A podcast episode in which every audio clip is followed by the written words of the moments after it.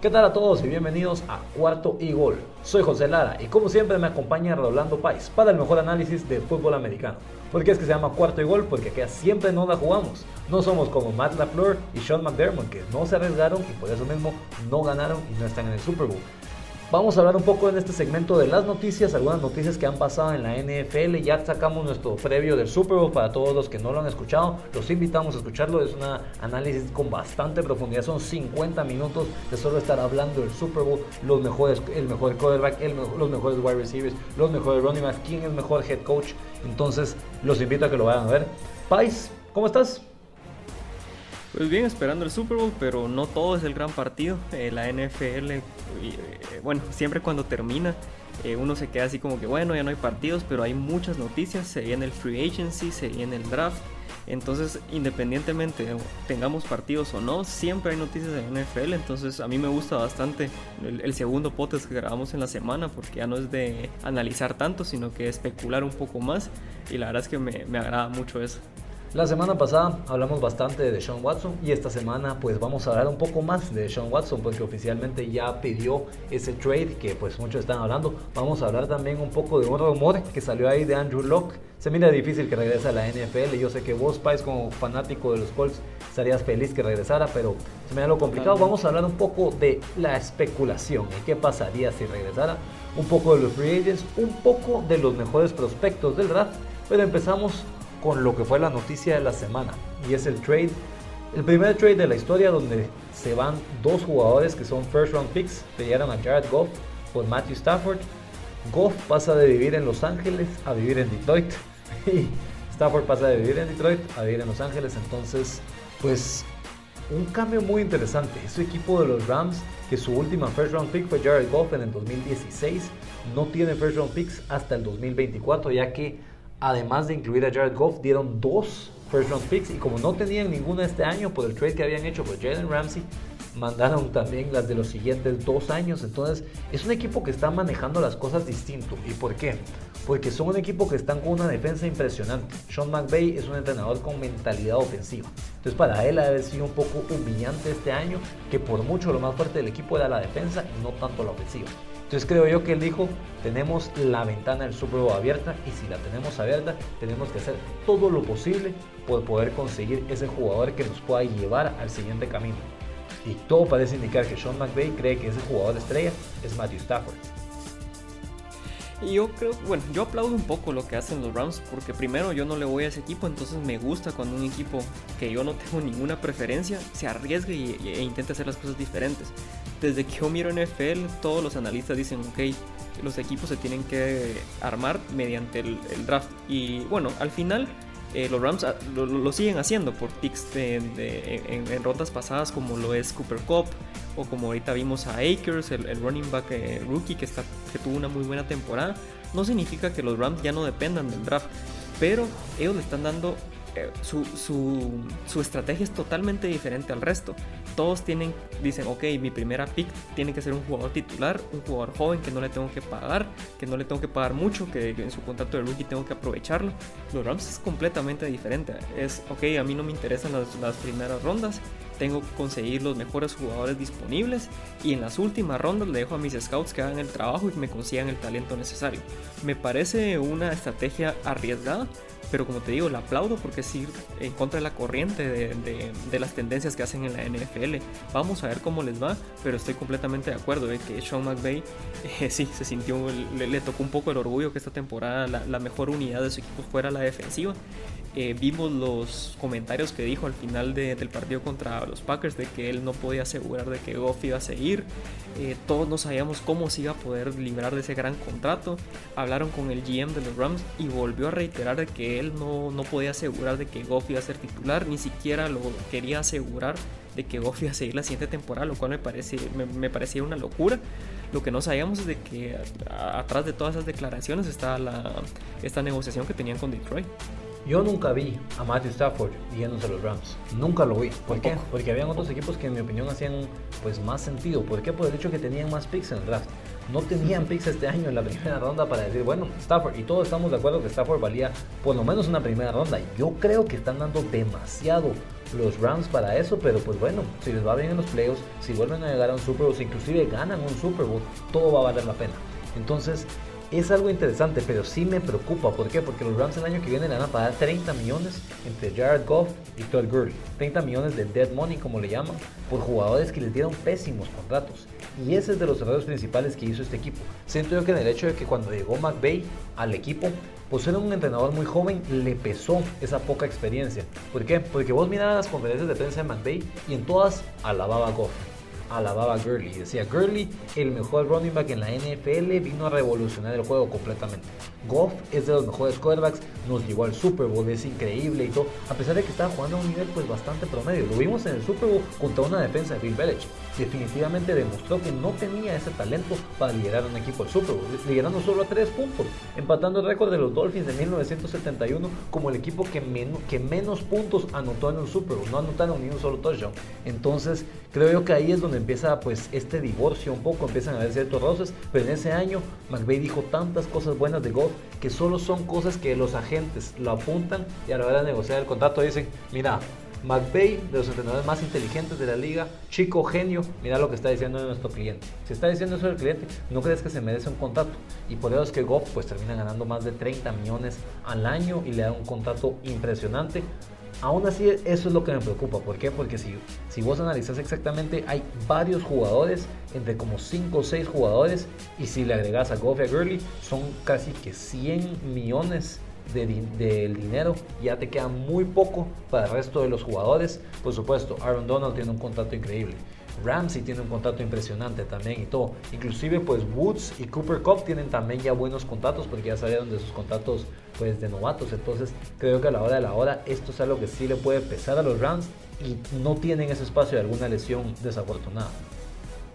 Y aquí es donde el, gerente general, el GM, tiene que entrar y decir, ok, por más de lo que hable Sean McVay, tiene que, ahí, tiene que ser eh, tiene que pensar con mente fría. Ok, mi jugador es tan talentoso que hace que mi equipo se vea bien o el sistema de McVay es tan bueno que hace que mis jugadores se vean bien. Él tiene su tarea es diferenciar y así ofrecer el contrato adecuado según el talento que tiene el jugador. Entonces, eso ha sido una muy malas, muy, muy, malas negociaciones y muy malas jugadas por parte de, la gerencia general de los Rams. También hay que darle responsabilidad a McVay por lo que mencionabas, de que alababa a sus jugadores, independientemente o no fueran producto de su, de su sistema y no, no tanto del, talento y, del talento que mostraban en el campo. Y como mencionadas, yo creo que también eh, comparto con, con, vos la opinión de que dieron demasiado por Matthew Stafford. Sé que Stafford es un muy buen eh, quarterback, pero yo no lo metería en el top 7 de la liga. Y lo que dieron, primero, dieron a Jared Goff, eh, que obviamente querían deshacer de él, dieron una tercera pick de una pick de tercera ronda en este draft y lo que mencionas, dos picks de primera ronda en el draft del 2022 y en el draft del 2023, lo cual es, eh, me parece exagerado dar por Matthew, eh, por, por, Matthew Stafford. Eh, yo te lo mencionaba la semana pasada que mira, que por qué querés que, que, Stafford se vaya a los Colts o por qué, por qué crees que esa es la primera opción. Yo estaba muy emocionado porque de verdad veía a Indianapolis como la primera opción. Pero cuando vi lo que dio los Rams por Stafford, me quedé, ok, Ballard era imposible que, que, compitiera con eso. Y si, y si el GM de Indianapolis hubiera dado las mismas picks o incluso más por Stafford, creo que estaría molesto porque prácticamente pone en riesgo todo el futuro.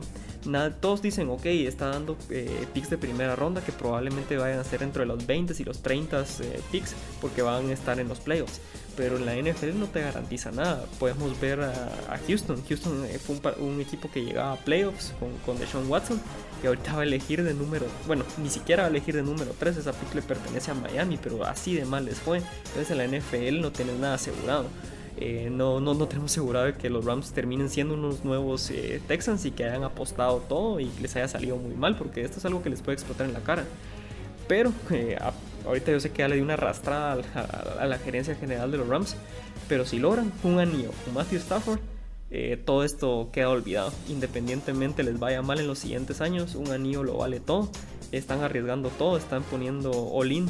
Eh, esta es una apuesta total por Stafford y vamos a, va a ser muy interesante cómo les va porque prácticamente con este trade la gerencia general e incluso Sean McVay se están jugando el futuro de, en, los Rams. Yo vi una entrevista que le hacían a Snead, el GM de los Rams, y le preguntaban que por qué está dando tantas picks, por qué está dando tantas picks de primera, porque es que McVay desde que es entrenador nunca ha tenido la opción de tener una first round pick.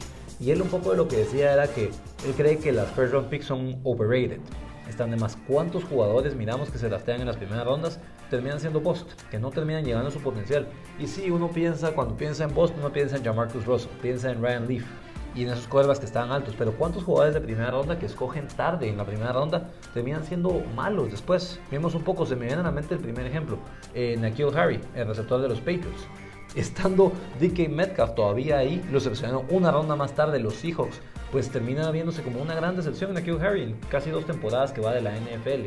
Eh, me acuerdo, bueno, se me fue tal nombre, el receptor que adaptaron los Colts hace unas temporadas. Sí, eh, de Miami lo estaba, también lo estaba pensando. Dorset, Philip Dorset. Ajá, Philip, Dorset, también pues termina siendo un boss y yo sé que le fue bastante decente con los Patriots y todo, pero no, no se vio nunca esos, esos frutos con los Colts. Entonces creo que a la hora de la hora hay varias Bost y entonces pues es una manera diferente de verlo. Entonces veremos qué es lo que pasa, pero sí, no podemos negar de la opción de que qué pasa si en la semana número uno eh, o en la semana, en las primeras cinco semanas los Rams van 4 y 0 y se lesiona Matthew Stafford y se lesiona el hombro y no puede lanzar por las siguientes seis semanas. Entonces a lo que voy es que es algo muy arriesgado, pero sí va a ser, va a ser interesante, va a ser interesante ver qué es lo que hacen. No nos podemos olvidar, los Rams tienen, no solo tuvieron la defensa que menos yardas permitió, fueron el único equipo que permitió menos de, dos, de 300 yardas por juego el año pasado, solo permitieron 281 y fueron el equipo que menos puntos por partido permitió en defensa, 18.5, punto 4 arriba de los Ravens que permitieron 18.9 y no solo eso, tienen al mejor defensa en la NFL. En mi opinión, si hiciéramos un orden jerárquico sin importar las posiciones, los mejores jugadores en su posición en la NFL, número uno iría Patrick Mahomes, número dos iría Aaron Donald. Entonces, ¿qué es lo que pasa? ¿Cómo puede Sean McVay ver a los ojos a Aaron Donald y decirle, mira, no te voy a dar la mejor oportunidad de ganar ahorita? No te la voy a dar ¿Qué es lo que hace? Va a pasar con Aaron Donald que va a decir, bueno, tal vez ya no quiero estar aquí. Tal vez ya me quiero ir a algún equipo más ganador donde tenga más chance de buscar un anillo. Algo así como lo que hizo Le'Veon Bell que se fue a los, empezó en los Jets en la temporada y se terminó yendo a los Chiefs, que son los favoritos ahora para llevarse el Super Bowl. Entonces, eh, creo yo que pues va a, ser, va a ser muy interesante, va a responder muchas preguntas que tenemos, ya sea también de Stafford, pero creo yo que al final de cuentas es algo que le gusta a los jugadores. Los jugadores lo van a aplaudir y van a decir, este, esta directiva está haciendo todo lo posible porque ganemos ahorita. Y eso es lo que quiere un jugador y van a jugar con más ganas para pues que sean fructíferos esos, esas agallas que tuvo la directiva al hacer este trade. Y quisiera mencionar dos puntos antes de que pasemos al siguiente tema y creo que el segundo punto va alineado con, con, la decisión de, de, Sean Watson. El primero es de que, eh, bueno, eh, vamos a ver de lo que está hecho Matthew Stafford a lo largo de toda su temporada, de toda su carrera con los Lions no ha tenido buenos equipos. Sé que contó con Calvin Johnson a lo largo de muchos años, pero al final solo era solamente era él. Y cuando empezamos a ver los números de Stafford, los va inflando demasiado. Entonces uno dice, ok, va a llegar un momento que se va a meter en los top 10, en los, yo digo que en los top 10 de, no sé, yardas pasadas, y empieza a acumular muchas estadísticas que uno dice, ok, se va a meter al Salón de la Fama, y entonces ya empieza ese debate, ¿será que es suficientemente bueno? Porque infla eh, las estadísticas. Entonces aquí va a tener la oportunidad de demostrar lo que puede hacer con un buen equipo. Si no le va bien con los Rams, eh, sus posibilidades que son pequeñas de meterse al Salón de la Fama, porque no cualquiera entra, lo sabemos, prácticamente se van. Pero me parece muy interesante de que estos jugadores de que solo acumulan muchas estadísticas, que no tienen victorias en playoffs, pero como han sido, al final, como te digo, inflan demasiado sus estadísticas que llega a un punto que la gente empieza a debatir si tiene que eh, entrar en, en, Canton, en, el Salón de la Fama. Pero con Stafford no va a ser ese el caso, porque va a tener eh, la oportunidad de demostrar lo que va a hacer con un buen equipo. Entonces eso me parece muy curioso. Y sí, mira, antes, de que tiras tu segundo punto, yo, también quería opinar un poco de esto. Eh, eso es lo que me refería cuando van a responder muchas dudas a Stafford. Porque mucha gente dice, bueno, es que Stafford, Stafford llegó dos veces a los playoffs con los Lions. Es un gran mérito porque ganar los playoffs con los Lions es algo difícil. Y no ganó ninguno. Hubo uno que perdieron contra los Saints donde jugaron bastante mal y hubo, bueno, no sé si ganaron dos o tres veces, pero creo que hubo otro que perdieron contra Seattle, no creo si no estoy mal, y hubo otro que perdieron contra los contra los Cowboys también, ese contra los Cowboys, que hay un pass interference que en mi opinión era clarísimo, al final de cuentas quitan la flag, lanzaron la flag, después la quitaron, bastante polémica, fue creo que la segunda victoria en playoffs de Tony Romo, entonces creo yo que pues Stafford no, Stafford no ha ganado un juego de playoffs. Los Lions solo han ganado un juego de playoffs desde el merger en el 70 eh, y fue en el 91, si no me equivoco, contra los Cowboys, curiosamente. Pero a lo que voy es que es imposible que puedas meter a un quarterback al Hall of Fame que no haya ganado un partido de playoffs, que nunca haya ganado un partido de playoffs. Y ese es el caso de Stafford ahorita y se le va a quitar esa excusa. Entonces vamos a ver, Stafford no ganó un juego de playoffs porque jugaba en los Lions, o bueno, es un quarterback que también sí tiene todas esas características que eres un gran brazo, buen atleta, agallas, es un líder, pero a la hora de la hora pues se baja en los momentos importantes, a la hora de la hora no es ese quarterback que pues te logra pues llevar de la mano y llevar a la victoria y es más un quarterback que pues bueno solo logra así jugar en su mejor fútbol americano cuando están perdiendo. Sí, eso eh, normalmente eso ha pasado, que las defensas usualmente como van ganando por mucho contra los Lions se abren un poco y ahí es donde Matthew Stafford empieza a incrementar e inflar un poco sus estadísticas.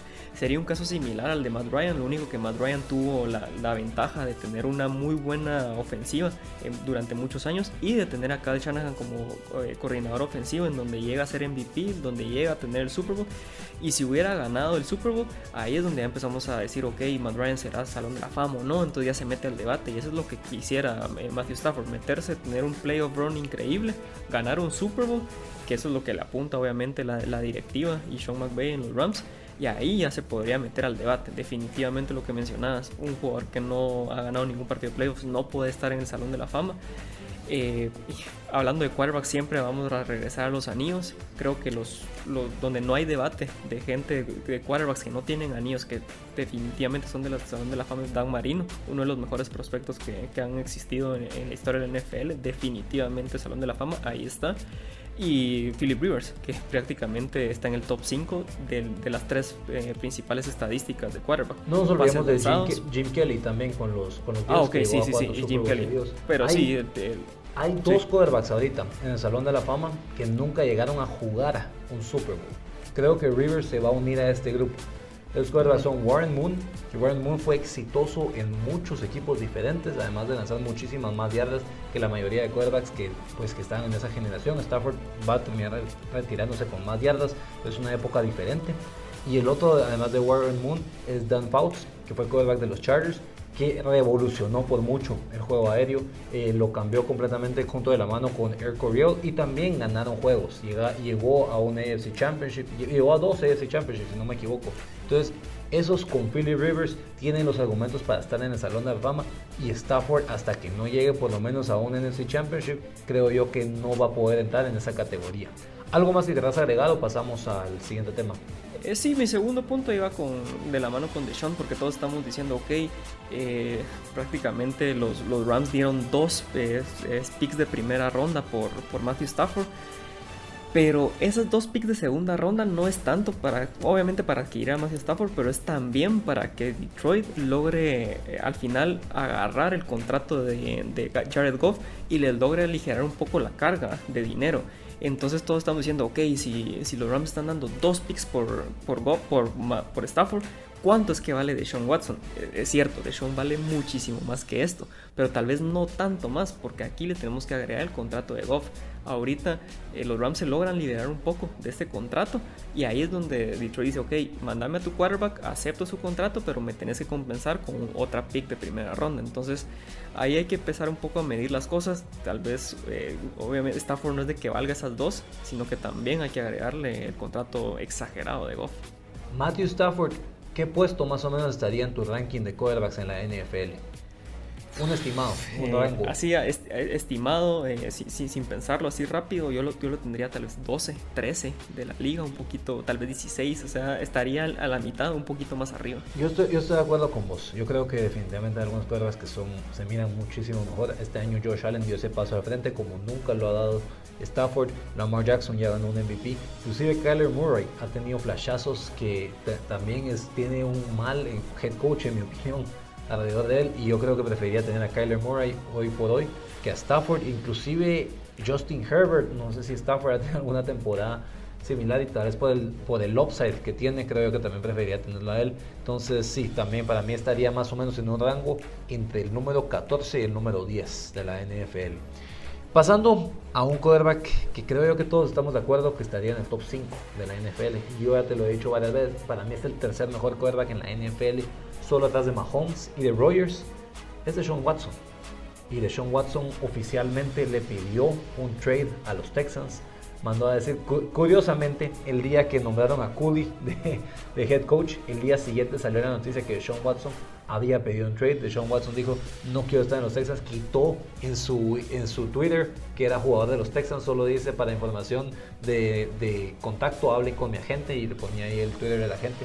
Entonces, eh, sí, de Sean Watson no quiere seguir en Houston, creo yo que, no, no sé, creo yo que ya jugó su último snap en los Texans y va a ser cuestión de tiempo quién tiene más paciencia, si los Texans o Watson, pero en serio, como están los reportes, todo parece indicar que Watson en serio no está nada contento y está dispuesto a echarse una Carson Palmer como lo hizo hace unos años con los Bengals y decir, no juego con ustedes, tengo suficiente dinero ahorrado para, no, para darme el lujo de no jugar con ustedes y de poder ver a qué equipo me pueden tradear. Justamente la semana pasada analizábamos los, posibles destinos de Deshaun, habíamos hablado de los 49ers, de los Jets de Miami, y vos habías mencionado un caballo negro para llevarse a Deshaun, que era los Panthers. Y justamente días después de lo que lo, habías mencionado, salió ya el rumor, ok, los Panthers también lo están buscando, lo cual me parecería un, destino muy posible y me, gustaría ver a Deshaun ahí cerca de, la Universidad de Clemson, donde, donde se forma como jugador de fútbol americano. Pero ahorita con, con, lo que mencionabas del trade, que ya lo pidió, eh, definitivamente la relación está totalmente rota. Eh, creo que no ni le quiere ver la, la cara a, los dueños, a, la familia McNair. No se ha contactado ni con el GM ni con el head coach. Prácticamente no ha tenido ninguna comunicación desde el, desde el último partido que tuvieron contra, contra los Titans en la semana 17. Eh, me parece impresionante cómo una franquicia de Houston que hace un año prácticamente, un poquito más de un año, estaba 24 puntos arriba contra los Chiefs. Estaba a punto de llegar al AFC Championship con, con DeAndre Hopkins. Algo que nunca han hecho en la historia de su franquicia. Nunca han llegado al AFC Championship. Exactamente. Primero llegaron los Jaguars, obviamente los Titans primero y obviamente los Colts son el único equipo de su división que nunca ha llegado ahí, pero estuvieron a, bueno, al final yo sé que, que Kansas termina metiéndoles más de 50 puntos, pero estuvieron 24 puntos arriba en un, partido divisional, con DeAndre Hopkins con su mejor arma y con, con Deshaun Watson con su, como su quarterback franquicia. Y ahora DeAndre Hopkins está en los, está en los Cardinals, se lo tradearon por nada prácticamente, y Deshaun Watson se quiere ir. Eh, estaba viendo cuándo, fue fundado, los, los Texans fueron fundados en 1999 y prácticamente ya son de las peores franquicias eh, fueron fundados en el 99, pero entraron en, la liga ya en los 2000. Pero, o sea, su fundación y ya cuando les dieron el logo y cuando se decidió como franquicia fue en el 99.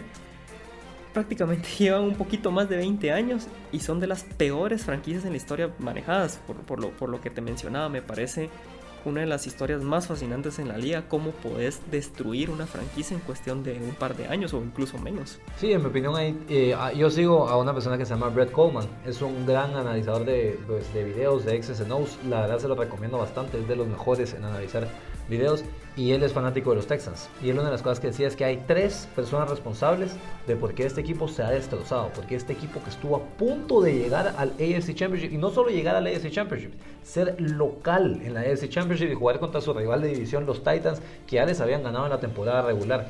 Eh, y desde entonces como todo se ha ido para abajo. Y estas personas, número uno, obviamente Bill O'Brien, todos lo sabemos, todos sabemos las decisiones que tomó en ese juego fueron estúpidas, las decisiones que tomó en la offseason fueron peores de tradear David Johnson y Hopkins y ni siquiera consiguieron una first round pick, además de tradear todas sus picks a Miami, que pues los Dolphins están felices porque no solo tienen la third pick en el draft, sino que también tienen la pick número 35, tienen la primera y la segunda pick. Y yo me acuerdo que eso lo hablamos desde antes de la temporada. Yo te dije, mira, ojo con los Dolphins, porque los Texans, este trade de Hopkins no les gustó, ojo, y te dije que los Texans iban a ser mi equipo de excepción, nunca pensé que fueran a tener la pick número 3, bueno, fueran a quedar como el tercer poder equipo en la NFL. Entonces sí, Bill O'Brien definitivamente. El segundo, Jack Easterby.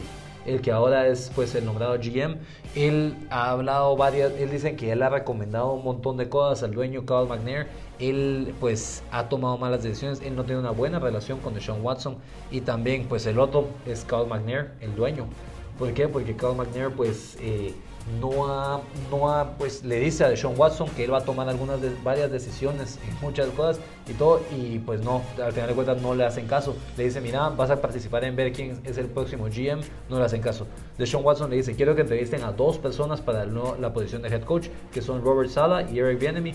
Y pues bueno, sí terminan entrevistándolos a los dos, pero los terminan entrevistando hasta como cuatro meses después. Y me parece una cosa muy curiosa, cómo es que los Texans despidieron en la semana número 5, creo yo, 5 o 6, a Bill O'Brien para poder tener tiempo para conseguir un entrenador. Y aún así fueron el último equipo en conseguir un entrenador. Los Eagles que despidieron a su entrenador dos semanas después, terminan consiguiendo un entrenador antes que los Texans. Y la opción que jalan Cooley como su, su nuevo entrenador uno fue eh, entrenador de los receptores de los Chiefs en el 2014. No atraparon ningún touchdown los Chiefs en esa temporada. ¿Cómo me explicas que Cooley sea un entrenador antes que Eric Bienemy? La única razón es que Eric Bienemy no quiso tomar el puesto de los Texans. Entonces, ah, es una franquicia que va de mal en peor. Y en serio, ya sea el siguiente quarterback de los Texans, no sé si va a ser Sam Darnold con los Jets, porque se habla de que eso podría ser un trade. No sé si puede ser Garapolo, no sé si puede ser Teddy Bridgewater, no sé si puede ser Tua Tagovailoa en serio me da una lástima, sea quien sea ese cuerva que vaya a estar en los Texas, porque es un equipo que pues está muy lejos de lograr tener una cultura ganadora. Totalmente, es una franquicia extremadamente disfuncional. Eh, no sé cómo Cooley, a pesar de que él nunca tenía, nunca tenía una experiencia de head coach, aceptó este, este puesto. Yo sé que es un gran ascenso. Porque tiene 65 años y tiene que buscar algo. Sí, creo que eso es lo único que tal vez para retirarse y poder decir de que al final tuvo un trabajo como head coach, quizás se lo tiene merecido, quizás no, eh, hay que analizarlo, pero lo que hemos visto pues tal vez no lo tiene tan merecido. Pero, y, también cuando contratan al nuevo GM es como, ¿cómo aceptas ese puesto? Obviamente eh, estaban las ventajas salariales de, ser un, un, gerente general, pero sabiendo que prácticamente la relación está rota con Deshaun, no, hay razón por la que uno quiere ir a Houston. Y eso no solamente lo afecta en contratar personal eh, administrativo, sino que también con free agents. ¿Qué free agent se va a querer ir ahorita a, Houston? Es decir, ok, si yo soy receptor, ah, sí, sí, quiero jugar con Deshaun, ¿no? pero Deshaun ya este, prácticamente no quiere jugar con ustedes y eh, él, él, ya ha dicho que no, no va a jugar ningún solo snap con, ustedes. ¿Cómo me voy a ir a ese equipo?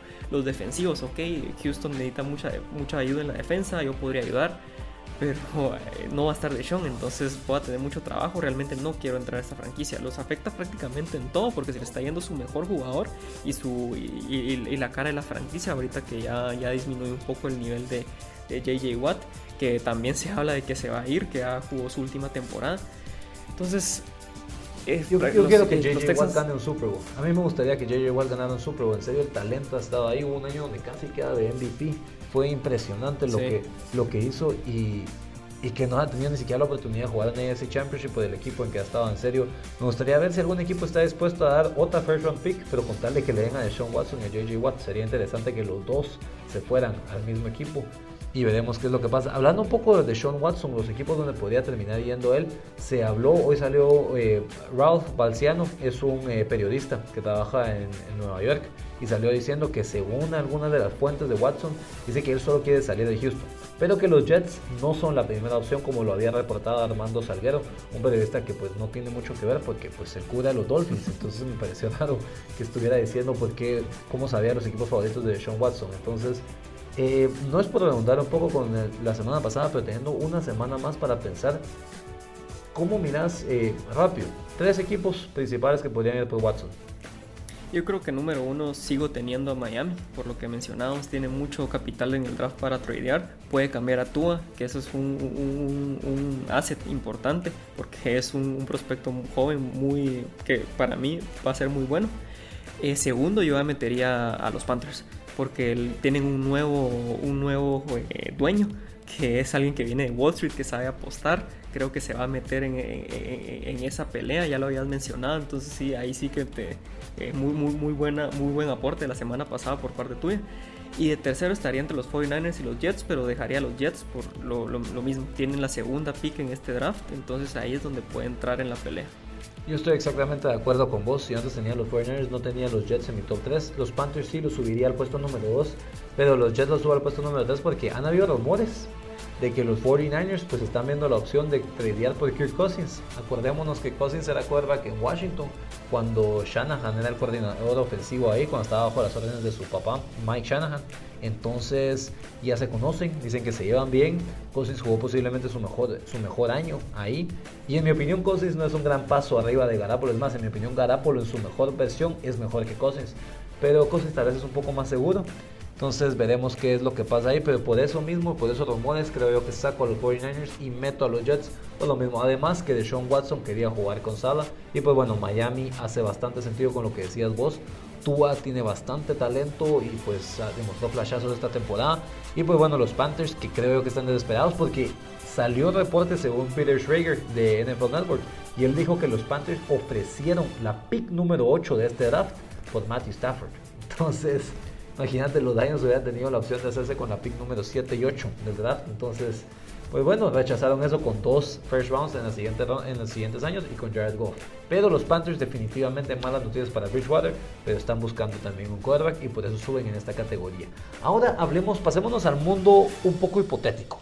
Pues salieron unos rumores hoy de que Andrew Locke pues que estaba viendo que iba a tener una reunión con Jim Mercy y al final de cuentas salieron varias personas mintiendo, diciendo, diciendo que eran mentiras, que, esto no va a pasar, que Andrew Locke está feliz. Le preguntaron a Naheem Hines, el running back, si Locke iba a regresar y él dijo definitivamente no lo veo regresar. Definitivamente fue la palabra que usó. Entonces, eso fue una fuente más confiable, lo, lo entrevistaron en Pro Football Talk y él dijo que definitivamente no lo mira regresando. Entonces se mira como algo difícil. Entonces, Pais, vos que sos aficionado a los Colts, solo quiero hacer esta pregunta hipotética. ¿Cómo estarían los Colts si de nada viniera Andrew Locke mañana y dijera voy a regresar y voy a ser quarterback de los Colts?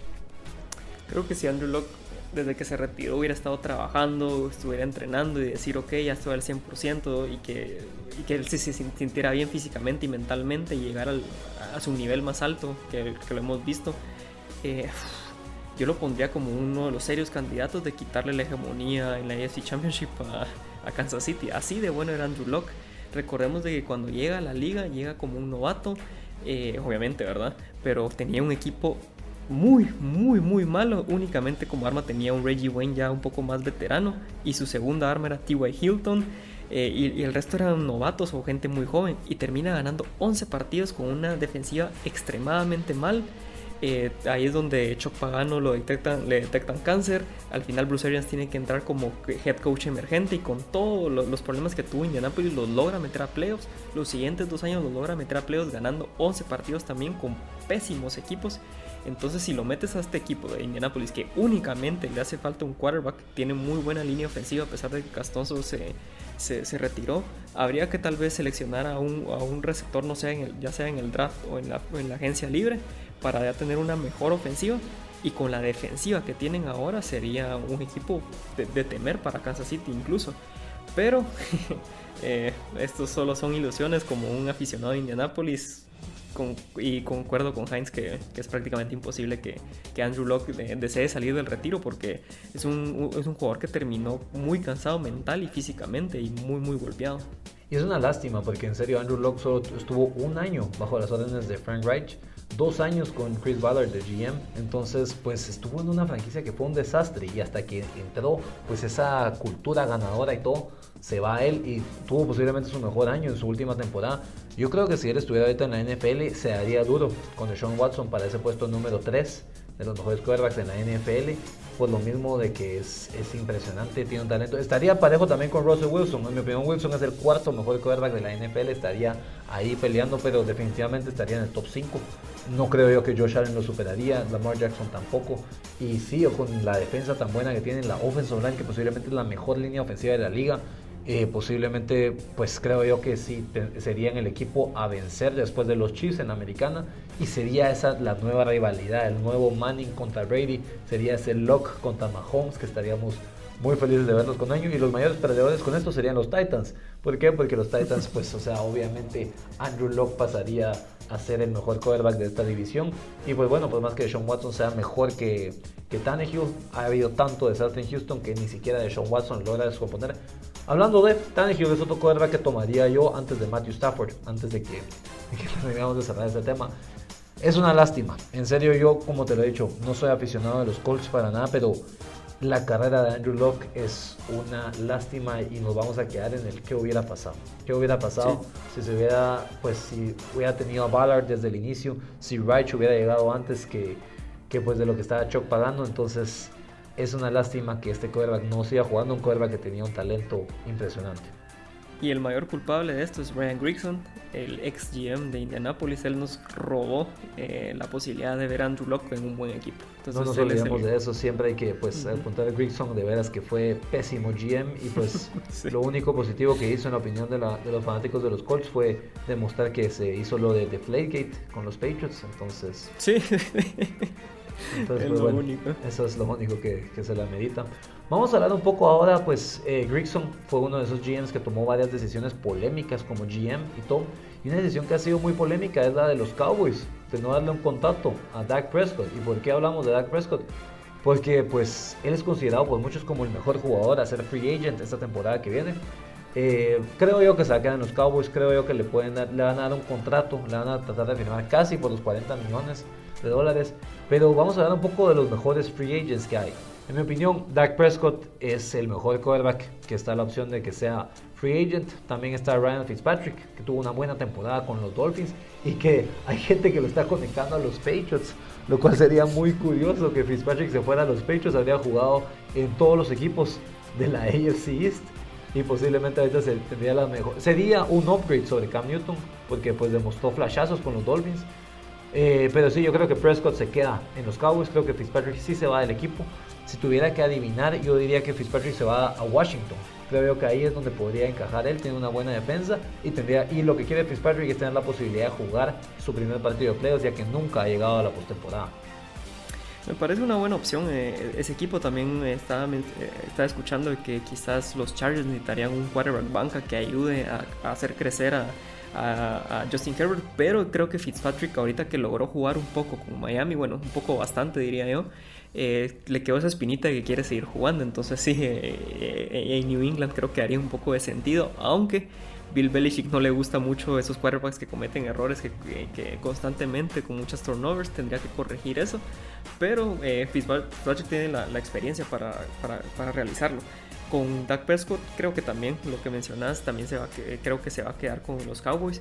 Pero hace dos años estábamos mencionando que a Dak Prescott se le iba a pagar 27 28 millones de dólares. Entonces decían cómo le van a pagar tanto pero lo hubieran hecho porque ahora está pidiendo 40 y van a estar muy muy cerca de pagarlo si si lo van a querer mantener.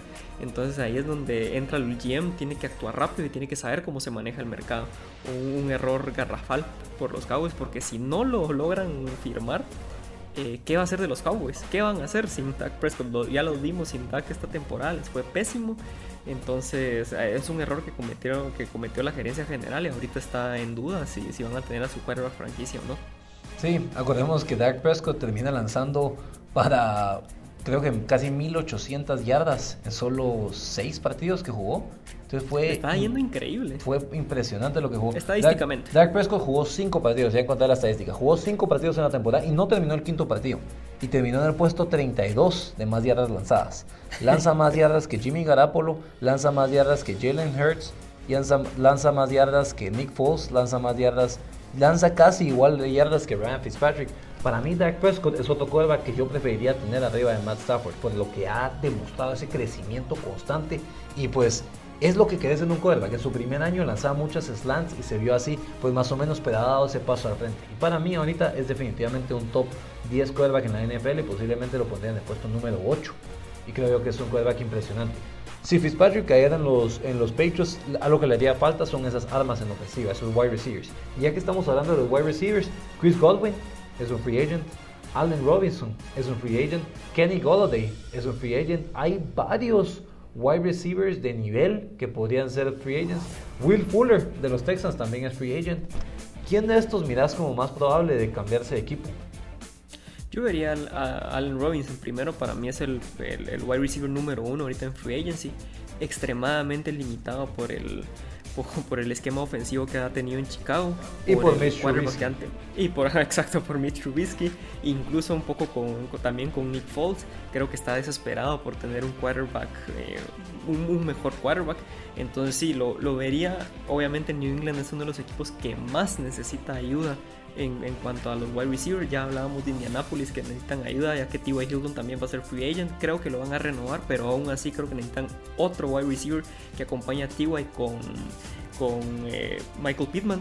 Entonces también lo vería como una posibilidad. Antes creo que tendría que ver quién va a ser el quarterback de Indianapolis. Entonces yo creo que Allen Robinson es el mejor prospecto ahorita de free agent en cuanto a wide receiver.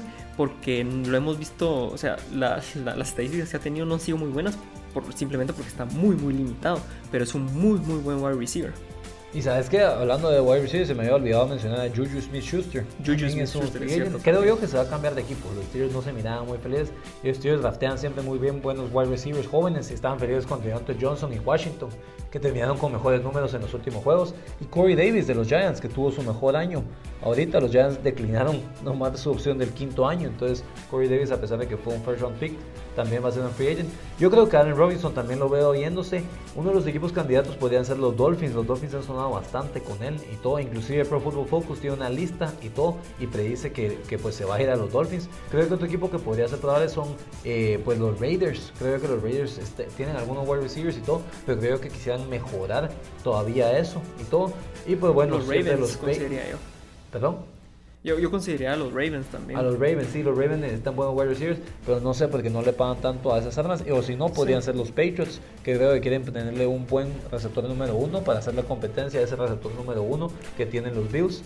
Eh, por el otro lado, eh, hablando también ya un poco ya en defensa, Lavonte David es un free agent, Shaquille Barrett, dos jugadores de los, de los Bucks son free agents. Creo yo que se quedan en ese equipo. No veo yo manera que se vayan. Hay varios offensive line que son buenos. Está Joe Tooney, que era guard, fue guard en los Patriots y todo. También está pues Taylor Morton, es un buen eh, tackle ahí que estuvo para, para, los Panthers. Y pues bueno, tenemos por supuesto al, al, ¿cómo se llama? al tackle que está en los 49ers, Trent Williams, que acaban de idear por él. Veo yo difícil que se vaya Trent Williams porque los 49ers dieron pues, unas picks por él, entonces creo yo que lo van a firmar por lo menos a unos 80 millones de dólares por 4 años. Y no veo yo por qué dejarían ir un gran left tackle como lo es Williams. Yo a esa lista agregaría a Bud Dupree, uno de los mejores defensivos que hemos visto en, los últimos tiempos. Eh, era una pieza fundamental en el, front seven de Pittsburgh. Cuando se lesiona prácticamente es donde empieza, eh, eh, es donde inicia el colapso que tuvo Pittsburgh al final de la temporada. Y alguien que probablemente también se va a quedar, pero técnicamente entra en free agency es Von Miller. Von Miller ha bajado un poco sus números, también lo ha, sido afectado por lesiones, pero es un MVP de Super Bowl. Entonces es un jugador extremadamente bueno que si llega alguien y, lo tienta y le da un buen contrato y le da la oportunidad de llegar a un segundo Super Bowl, podría moverse, pero el que más, el, que más me parece interesante es Bob Dupree, a ver si, si Pittsburgh le logra pagar. Bueno, y así como estos hay varios otros jugadores que quisieran ir, pero, pero para terminar solo este segmento, ¿dónde juega el cuadro favorito de muchos en la NFL? James Winston el año que viene.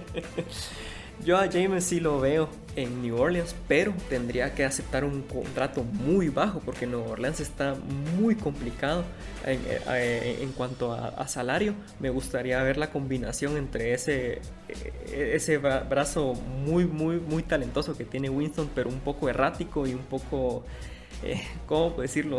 Eh, que al final te va a tirar muchas intercepciones, pero también te va a tirar muchos, muchos touchdowns. La combinación con Tyson Hill me encantaría verlo. Quisiera ver cómo Sean Payton maneja esa situación.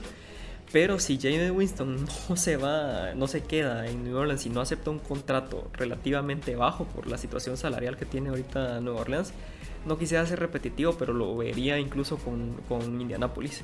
Eh, creo que Frank Wright podría eh, ver ese brazo, eh, el, talento que tiene y hacerse un poco de la vista gorda con las intercepciones. Y al final Indianapolis está desesperado por tener un quarterback. Ahorita no tiene, literalmente solo tiene a, a Eason, que es un, solo no, ha tenido ningún partido, fue novato la temporada pasada, quarterback de cuarta ronda. Entonces ahí es donde ya empezaría un poco la desesperación de Indianapolis y sí lo vería firmando ahí. Y ahí lo tiene Pro Football Focus, tiene que se vaya a Indianapolis de predicción, así todo, veremos qué es lo que pasa. Yo si tuviera que apostar, yo voy a quitar a Washington como equipo, porque yo creo que Washington va a, va a firmar a Fitzpatrick. Si tuviera que adivinar James Winston, lo pondría en los Patriots. Creo que Belichick y McDaniels tienen esa oportunidad de ver el talento que tienen. Van a decir, bueno, vamos a ver qué se puede hacer con este quarterback. Ya estuvo un año en el, sistema de Sean Payton, entonces pues va a ir arreglando poco a poco sus jugadas. Este año lo poco que jugó pues se vio decente, lanzó todo, su primer touchdown en, su carrera en playoffs. Eh, un pase que estaba completamente solo el receptor, pero aún así creo yo que los Patriots va a ser de esos equipos donde van a decir, mira, te vamos a dar un contrato barato, estilo lo que hicimos con Cam Newton, pero queremos ver qué es lo que puede hacer, queremos ver qué es lo que puede hacer y si pues jugas bien, pues a lo mejor te damos bastante más dinero, entonces veremos qué es lo que pasa con él. Otro quarterback que se me había olvidado mencionar es Andy Dalton, que va a ser un free agent y todo. Eh, puede ser que va a pare en los, en los Broncos. Y pues bueno, por supuesto Cam Newton, que ese fue el quarterback de los Patriots esta temporada. Creo yo que Cam Newton va a ser un banca. De veras que no se vio muy bien en la final, al final de temporada. Sigue teniendo la habilidad atlética, pero no tiene el brazo. Entonces sí creo que Cam Newton va a terminar estando en la banca. Eh, bueno, yo creo que eso sería todo por hoy, la verdad. Nos hemos alargado bastante hablando de todo esto. Íbamos a hablar un poco también del draft, pero sí nos alargamos bastante hablando de pues, el trade de Jared Goff y Stafford y de Sean Watson. Eh, quédense con nosotros porque la semana que viene entonces les hablamos bastante del draft. Ya que entramos en la temporada del draft, se termina el Super Bowl y nos vamos a quedar bastante analizando el draft, haciendo diferentes mock drafts, analizando mock drafts que hacen otras personas, hablando de los prospectos. ¿Quién es el mejor quarterback? Creo que todos sabemos que Trevor Lawrence. ¿Quién es el mejor receptor? ¿Quién es el mejor running back? ¿Quiénes son los mejores defensas? Que posiblemente no hay tanto talento en defensiva este año, pero pues si quieren conocer un poco más, ya saben, suscríbanse a Cuarto y Gol, síganos en, Apple Podcast, síganos también pues en Spotify y pues síganos en redes sociales, en Twitter, en Instagram. Pais, ¿no es algo más que te gustaría agregar hoy? Pues nada, se nos acaba la temporada, pero ya lo mencionamos, se viene de para los verdaderos aficionados de la NFL, eh, cuando termina el Super Bowl empieza la temporada del draft. Es muy interesante, síganos porque vamos a estar analizando punto por punto. Vamos a analizar también la agencia libre. Entonces, independientemente o no tengamos juegos, aquí vamos a seguir teniendo mucho contenido, mucho que analizar. Y si de verdad a ustedes les gusta college football, les, gusta mucho el, fútbol americano universitario, creo que somos una de las mejores opciones para, para empezar ahí a escuchar un poco de ese análisis. Entonces ya estoy un poco ansioso. No quiero que termine la temporada, pero a la vez ya quiero empezar a analizar de lleno el draft. Bueno, muchas gracias a todos por estar aquí. Nos vemos la semana que viene en cuarto y gol.